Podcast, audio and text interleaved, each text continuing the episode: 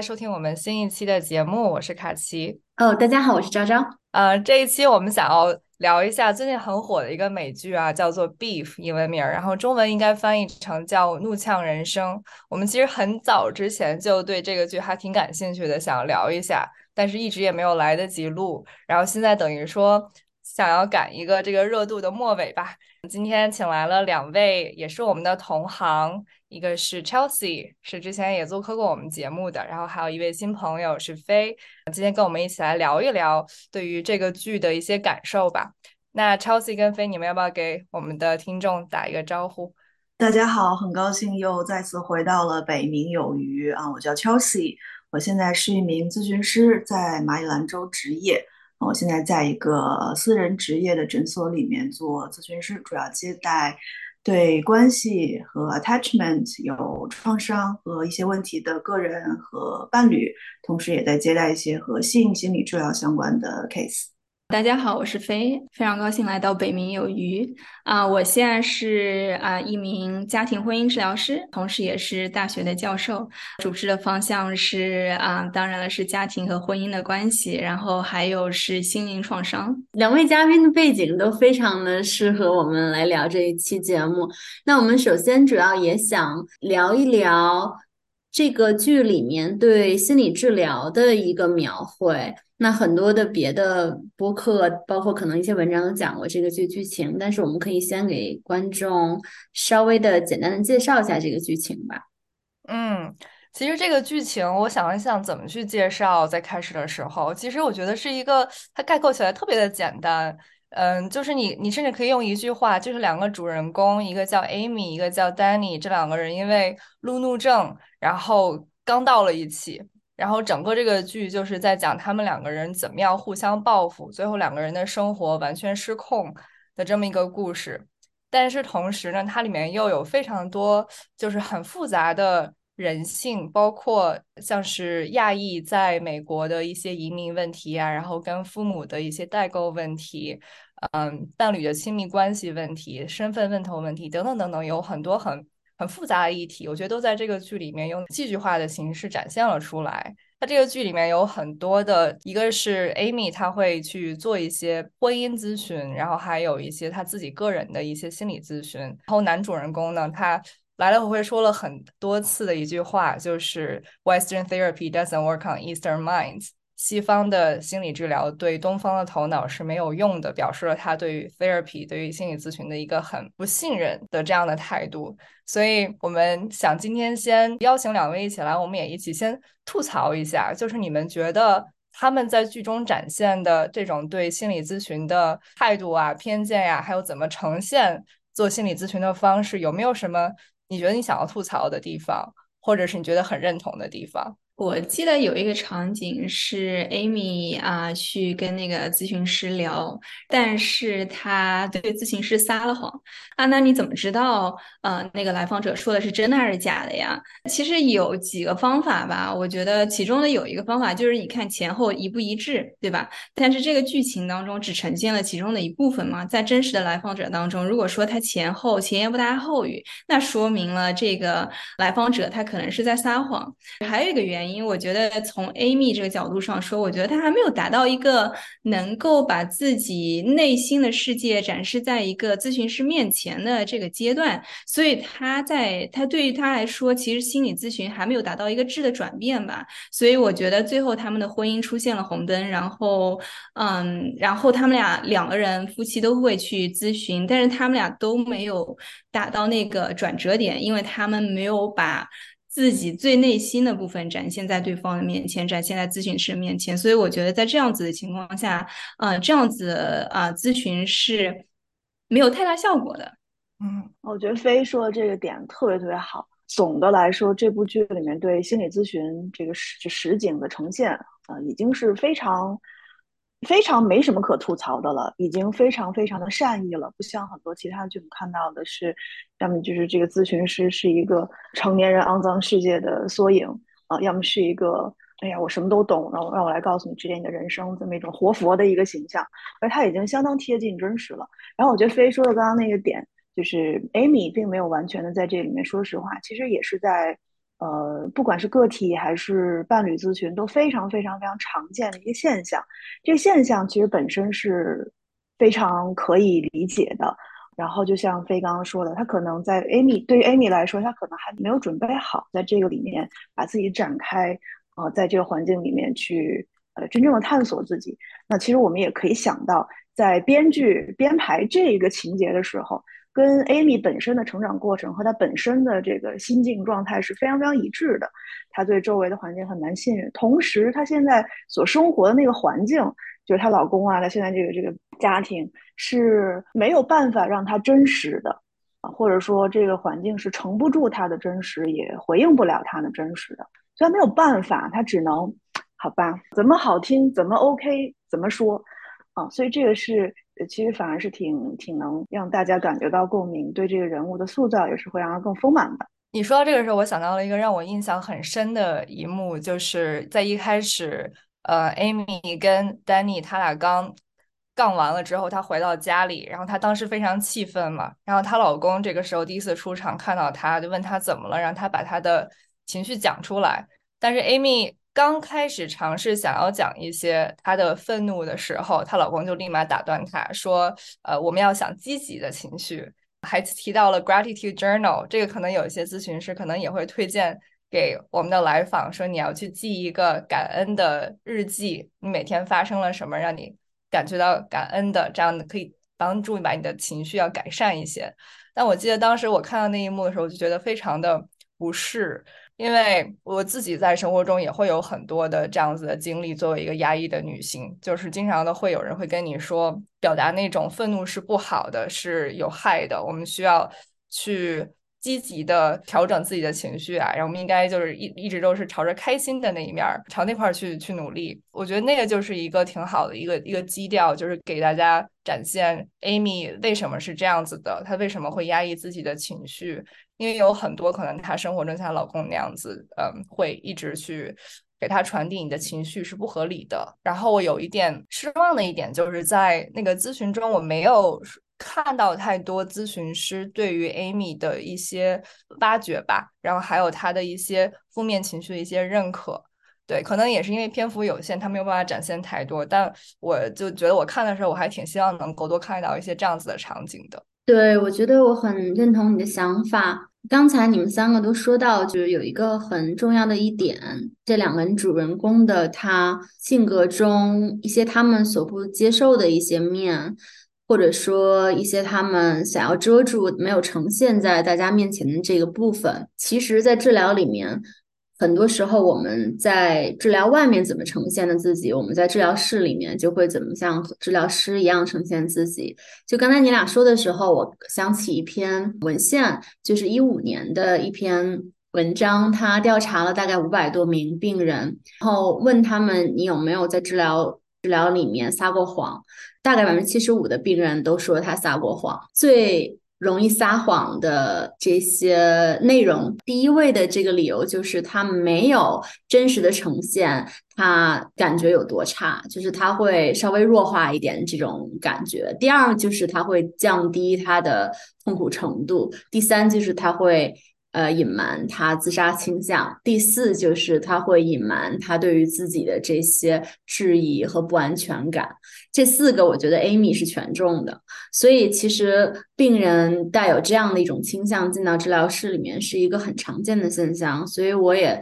觉得有一点遗憾，就是治疗师他没有通过他那种扭曲的面部表情和他的这些非言语的信息去挖掘，其实他正在努力尝试。掩盖的那些他认为更黑暗、更不好的一面，所以说在治疗室里面没有给他提供一个不一样的感觉，他还是在复刻她和她丈夫的这种关系，以及她和周围所有人互动的这种要掩盖、要呈现这种积极状态、要感恩的这种状态，所以使得只能他和这个 Danny 就这主人公的这个怒路才是他唯一的出口，所以我觉得其实蛮遗憾的。而且我觉得这个故事把这个过程说成是一个东西方的文化的对立，我觉得并不是非常的恰当吧。但是我也很好奇大家是怎么想这一点的。我觉得你刚才讲到那一点，嗯，卡奇也讲到了，就是这情绪的表达吧，就是亚裔对情绪的表达，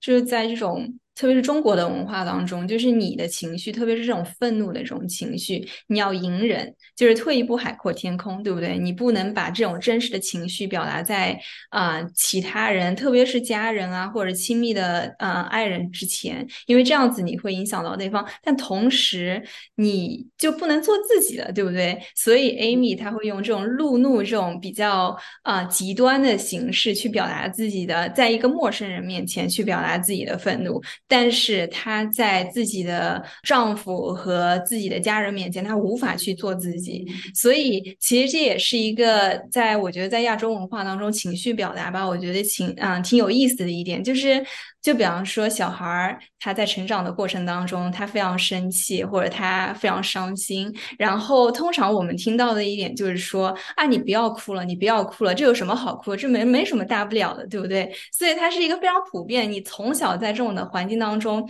别人去弱化你的情绪，去不认同你的情绪，当然了，你自然而然你自己也不会去。正视自己的情绪，所以你会用其其中一个极极端的那个方式去表达自己嘛，就造成了一个不健康的一个表达方式。我也比较认同昭昭刚才说的那一点，就是咨询师在这个过程当中，他其实看到了，你可以从就是他的一个微表情当中，你可以看到他其实一个一个前后不一嘛，就是内心是其实想很想说，但是表达方式就是哎呀，这不是一件事儿，这不这这。不是事儿，什么事儿，对不对？所以他咨询师他没有去挑战，没有去挑战这个来访者的这方面的一个前后的不一致。所以我觉得这这一方面，其实在真正的咨询当中，其实是一个，其实是一个点吧。我觉得这个一个好的咨询师，他一定会挑战来访者的这种撒谎和来访者他不能表达自己的这个方面的这一点。对，嗯。你让我想到，就是她跟她父母，她发现她爸出轨嘛，小时候，然后长大了以后，她跟她老公因为出轨这个事儿闹崩了，她就回到家想跟她妈说，她妈就说：“你别跟我说，没有什么，你跟我说是我不知道的，我不想听。”然后咱们赶紧就是翻下一篇儿，就是那种完全没有办法去去面对或者给那些负性的情感、那些痛苦有任何的空间，就马上要把她从这个地方、从这屋子里推出去，哪怕是这个东西已。经话在嘴边的事情，他也不想听。你你刚才说的那一点，就是亚洲文化对这种愤怒的这些情绪不想容忍的这种态度，我觉得他的这个原生家庭确实刻画了很多。对，我觉得原生家庭就是很多问题都是。来自于原生家庭嘛？当他当 Amy 是在比较痛苦的时候，他想去回到自己的原生家庭，想跟他父母去诉说，但是他妈妈给他的反应就是你不要跟我说这些，然后爸爸的反应一样就是，嗯，就是不敢。对对对的，他父亲的一个形象就是你不要不需要听这些，对不对？所以 Amy 在这种非常痛苦的时候，她没有人，她老公要跟她离婚，她没有人去诉说，所以她只能去选择一个比较极端的方式去表达自己。嗯嗯。你说这个让我想到了一个，就我们在心理咨询中有一个概念叫做移情嘛，就是来访者会对咨询师产生他对他生活中的一个比较重要的人有的那种感觉，然后你就让我想到，我在想，可能 Amy 对他咨询师会不会也有一些，就是像是对他母亲那样子的情绪那种移情在。就是他，你们刚才讲到他对咨询师说，呃，撒谎了，然后说一切都很好，而且他会很努力的想要表现出来，我是一个很好的来访，就是我很愿意去接受你给的建议，我也知道怎么去排解压力，我也知道跟我的我的问题跟我的原生家庭也有关系，就是他是那种表现出一个我是一个特别好的孩子，我是一个特别好的来访，懂事儿，懂事儿，对我在想他是不是也是希望。他的咨询师是喜欢他的，是就像是希希望他妈妈也是一样，会需要去接受他是一个好孩子这样子的一个形象。而且很有意思的就是，这个剧里面他找的咨询师也是一个亚裔的嘛。然后那边 Danny 又说 Western therapy doesn't work on Eastern mind。那对，就是这个里面的交叉会是什么样的？对这个应该是至少有华裔血统的这个治疗师，或者亚裔血统的这个治疗师的刻画是非常弱的，完全没有给他任何的他个人的一些文化背景，在他心理治疗里面的一些影响。我觉得把它刻画的其实有点僵硬的，有很多的对来访的一些支持鼓励，但是更多的是在那些积极面上，就像你说的，他可能对治疗师有移情，因为他父母也期待他能够知恩图报去感恩，她丈夫也要让她感恩，所以她到治疗室里谈的都是她怎么感恩，觉得她丈夫很好，她拥有一切很好。我觉得唯一一点，那个治疗师最后就是问了他一句，就是说你是不是可能是觉得他在没有说实话，就说你是不是有些事情没有说，这里可以说。然后他非常的挣扎犹豫，这个是唯一一点，那个治疗师让我觉得他还有一点点 用，对对。然后但是整个感觉其实是蛮死板的。嗯嗯，是，我觉得这个咨询师呈现出来的那个样子，可能有一部分。塑造剧情和人物的需要啊，就是一个很后撤的，没有什么回应性的，呃，然后好像是需要被讨好的，呃，好像不会给出什么回应的一个一个环境，它是一个背景。那毕竟不是一个专业的讨论心理治疗的一个剧，但是我一直觉得他在如如果只是看呈现出来的那个咨询室的那个场景，他呈现出的那个咨询的风格可能是相当后撤的。他坐在那儿，然后问一些问题，然后就是低头记一记笔记。我觉得唯一一个让我觉得，哦，你还行的一个，或者这个这个编剧还行的一个点是，他在问 George 问题的时候，然后当时这个镜头给到 Amy，嗯，就是 Amy 啊低头撇了撇嘴，什么乱七八糟的，显然就已经 check out 了。这个时候，呃，咨询师看了他一眼。就是他其实，在问男方问题的时候，也关注了一下女方的状态，然后问了他一下啊，你坐在这儿听他说这些，让你有什么感觉啊？这是唯一一个让我觉得贴比较贴近真实的，或者我们在做的一点点的这个样子。而且我觉得这里有一个很好玩的刻画，是很明显的，在第一次他们做咨询的那个场景之中，好像这两个人带着很强的，就是 George 带着那种我的。伴侣出了问题，他很痛苦，他需要一些帮助，我把他带来了，我们一起帮帮他吧。啊，带着这样一种心态，相当于他其实也是相当相当相当后撤的一个一个角色，就是他有问题，不是我们两个啊，我非常的富有支持性，我非常的给予他那种无条件的关注啊，我很爱他，他有问题，他很痛苦，来我们想想办法。这个你们在工作中是不是很常见？对，我很想说的就是这个。我觉得一般这是一个绝对是一个红灯。如果任何一方带着那种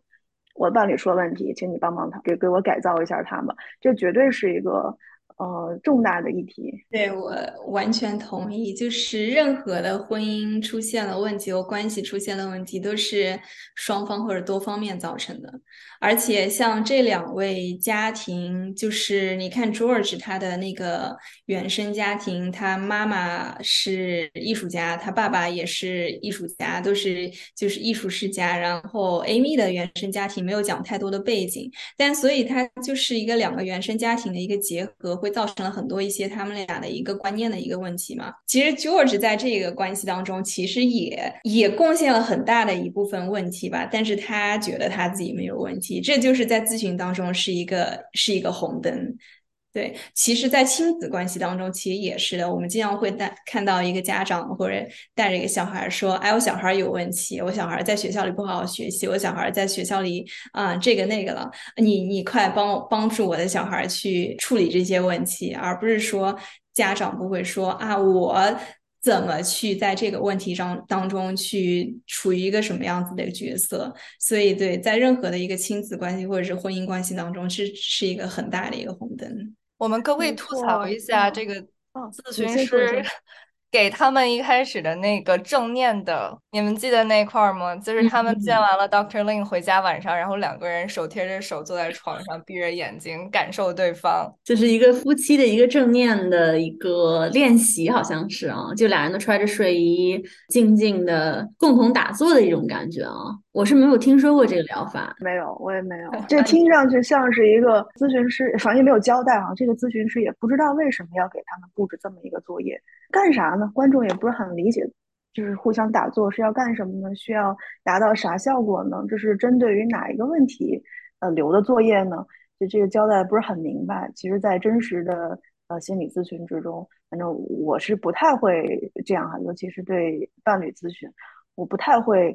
呃，在没搞清楚状况的情况下，先留一堆作业，先给他们提供一大堆这个实验体验。他俩手贴着手打坐的时候，他其实敞开的是那种我一直感觉到胸口很压抑，什么说不出来什么。然后这个时候，George 又又操，就是输出了一波没有办法理解的操作。我理解的，哦，我理解的，我知道很多人他抑郁，然后都好了，什么什么什么的。我也会有给噎回去然后，对对，就开始讲他自己了。对，他们俩就又断掉了。没错，而且他讲他自己是，他说的是，我有时候也会想，如果我没有你，我的生活哦，对，不同，就是康又一件。所以我就是在想，这个这个 George 他给 Amy 的这个环境，他看起来很 positive，非常非常的 loving，对吧？所以他给的这个究竟是个啥呢？我们经常说，在咨询室里面要给来访者那种无条件的积极关注。其实想想看，George 给 Amy 的，其实确实是无条件的。啊，也挺积极的，但就是没有关注，就是那种我觉得我可以看见你，然后我也没有什么更多的好奇心去看见更多，然后但其实他什么也没有看见，就这其实让我们觉得这是也是一种忽视，反而没有办法创造亲密。但你们觉得 George 对 Amy 的爱真的是无条件的吗？我们抛出了非常哲学的这个问题，但这个问题也是这个剧里面其实。一个比较典型的，对，至少是 Amy 说出来，她问她老公，包括她在心理治疗里面，她想要探讨这点东西。我个人觉得，任何的爱都是有条件的，没有无条件的爱。就算是就算是母亲对孩子、亲密的爱人之间，我觉得任何的关系都是在建立在一定的条件的基础上的。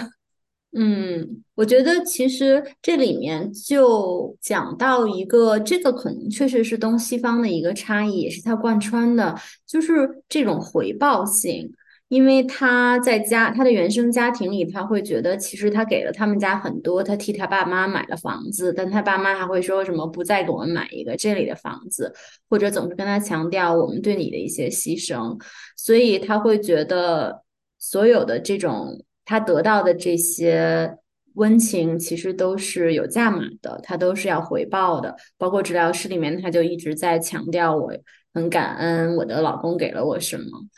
但是可能他会想要一点，就是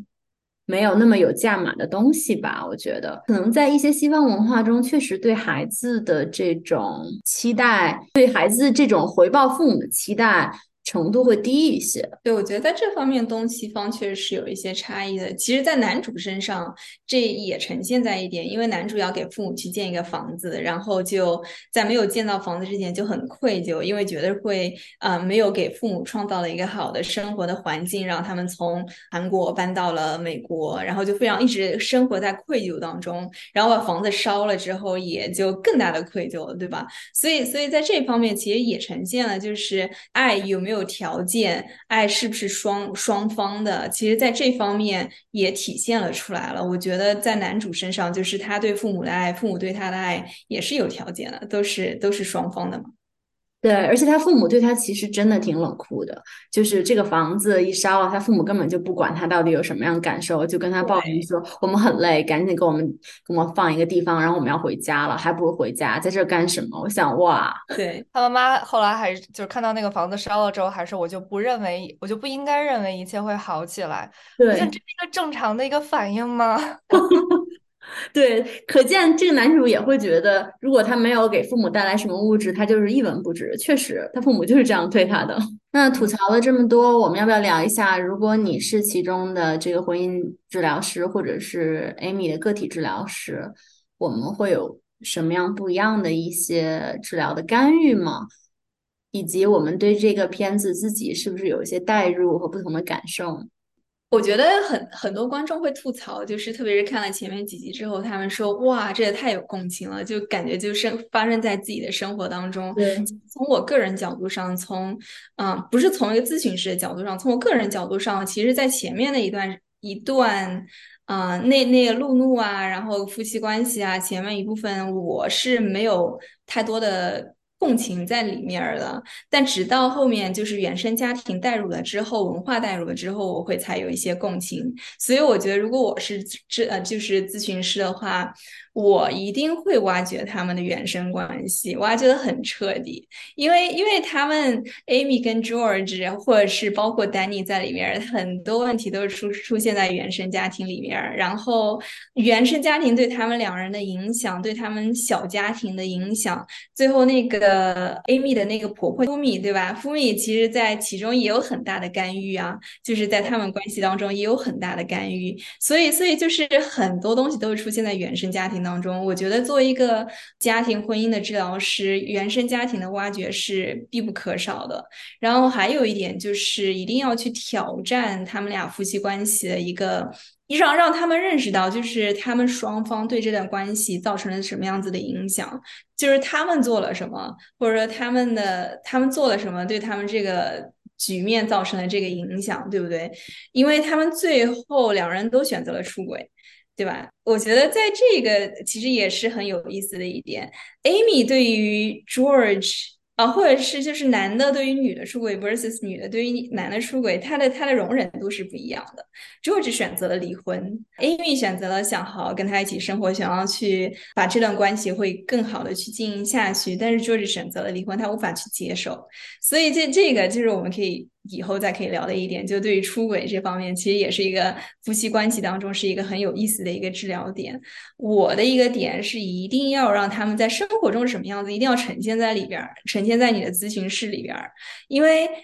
我最在咨询当中，我觉得我最亢奋的一点，我就喜欢看夫妻在我面前吵架，因为这样子你才能知道他们是怎么去沟通的呀，对不对？因为你在咨询室。咨询室里边吵的那个，肯定就是生活中很小的一部分的缩影，在外面会吵得更凶的。我就最喜欢看这种这种这种场景，然后再当场去干预，因为这样子的话，你可以很能够去看出他们的吵架方式是什么样子的，会给他们一个及时的反馈，然后会给他们一些吵架的，就是有效的吵架方式吧。这样子他们能够去可以吵不同的东西，不不同的事情，但是他们吵架的方式去可以。可以去改变，这样子才能做到一个质的改变。嗯，这两个人如果要到治疗室里面，会感觉他们不太会吵架，可能会那种两个人都假惺惺的，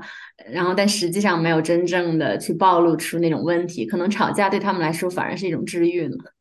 有可能，对对，就是两人都憋着呗。嗯，没错没错，这两人如果用就是情绪聚焦的这个理论去去分析的话，他两个人都属于那个 withdrawer。就是那个往后逃的那个人，都是回避冲突的逃模式。对，逃逃模式，没错。然后特别同意飞说的，就是要展现出，要要看到他们的这种稳态是如何维持着的，然后去给他搅乱，带引号的搅乱哈，用一种比较呃治愈性的方式。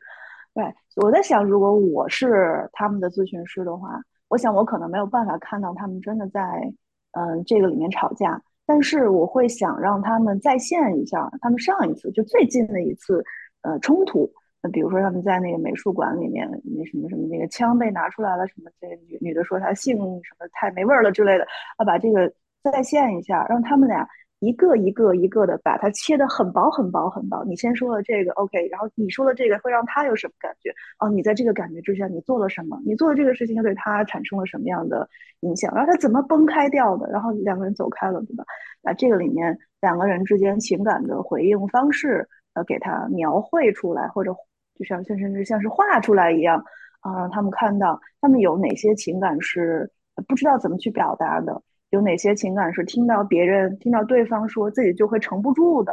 啊？然后还有哪些是用了其他的方式来回应了原本的那个情感的啊？可能会让他们再现一下，或许能从中发现他们的那种图示，嗯，然后从这儿再开始。然后像呃飞刚刚说的，去挖掘他们的原生家庭，我觉得也是非常非常非常有必要，因为这是他们背在身上的那个背包嘛，里面是什么？可能我会一对一的分别见他们两个人，呃，每人我有我的就是不会被打乱的经历，去听听你带着什么带着什么东西走在这条路上，然后去了解一下他们的背景。但是我觉得宗旨就是跟飞，我觉得这是我们非常一致的一点，就是一定要先找到他们的那个稳态是什么，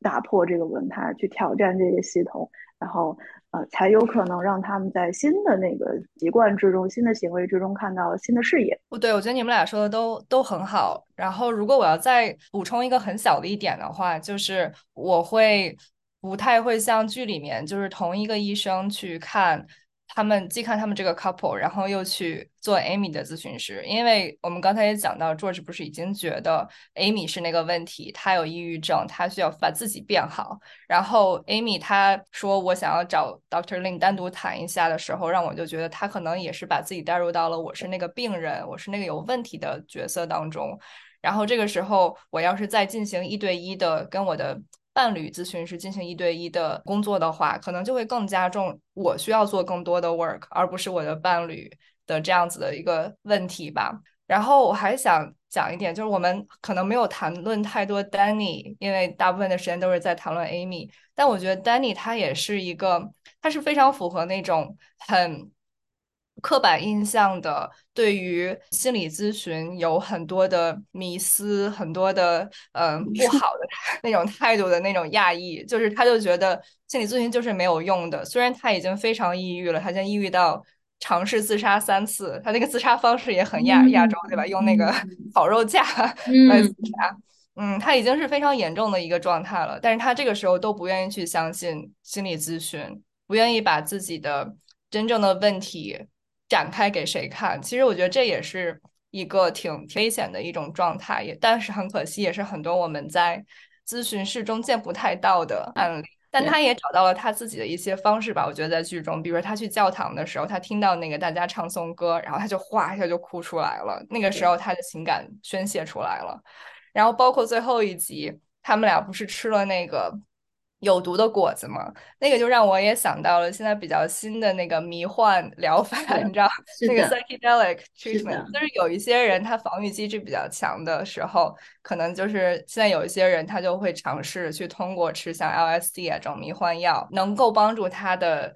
防御放下来，然后去开始消化一些可能他过去的创伤，开始可以去倾诉。所以我想到啊，可能这也是一种还对于他来说可能会比较有帮助的一种干预的方式吧。是的，而且我觉得丹尼很有意思的一点就是他之前还有啊这个进食的暴食的问题，就是当他情绪很差的时候，他自己会买那个汉堡王，然后连续吃四个汉堡。包括 Amy 她老公要离开她的时候，她也去吃买了热狗吃。所以实际上他们的这种进食的行为就反映出一种。或者说，刻板印象中的东亚的这种对情绪的方式，就是把它吞下去、咽下去。而他们最后吃了那个迷幻的果子，吐出来这个行为，其实是非常有象征意义的。就是你要把你压下去的所有的这些东西，其实你都吐出来、清出来。这个时候，你反而可以能够更接受自己的所有的这一切，你不需要压抑出压抑任何东西。所以，我觉得这个部分还挺有意思的。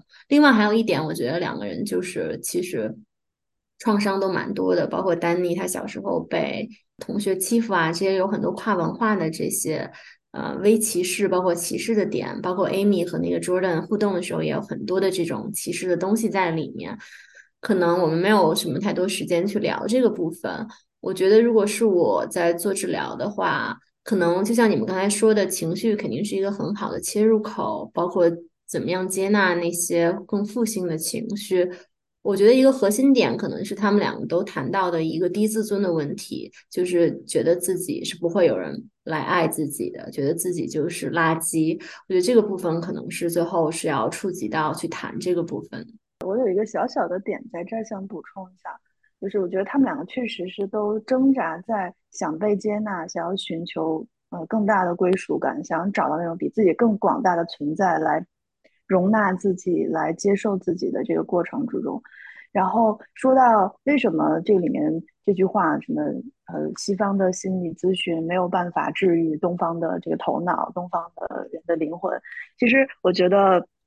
嗯，当然这可以展开说很多很多了。那我觉得，对于 therapy，对于治疗这个事情的定义，可能大家可以从更。广的角度来理解它，它不仅仅指的是走到咨询室里面约一个咨询师，然后两个人一对一的在那儿聊，对吧？话聊啊，它可以是很广义的一种嗯治愈性的体验。比如说在呃教堂里面听到颂歌的那个 Danny 一下就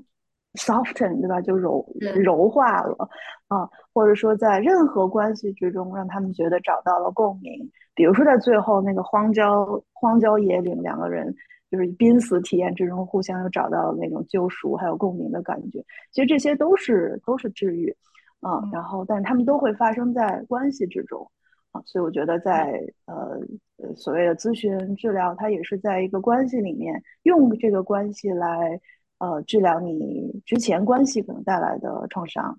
对啊，让我想起了最近听到的一个讲座，他就在讲，其实西方的治疗它本身就是一个拿来主义一个殖民时期的一种语言，它把很多的文化民族里面本来就有的一些疗愈的方式，包括西方自己文化宗教也是它的一个心灵疗愈的方式，包括东方的很多的世界各地的很多的一些民族文化、宗教、社会里面的一些疗愈的方式拿过来。然后说这个是我们心理治疗的一部分，比如说瑜伽，比如说冥想，比如说各种东西。所以这个东西可能也是对呃西方心理治疗的这种一个微妙的讽刺吧。我觉得其实也是挺合适的。而且我们四个都是在北美经受的心理咨询的这个训练，但是我们又都是亚裔。我不知道你们有没有，就是我经常在上学的时候会觉得这些理论，弗洛伊德的理论或者之后谁的理论也好，我看不到我自己。我没有办法，就是产生一种连接感。那我觉得这个可能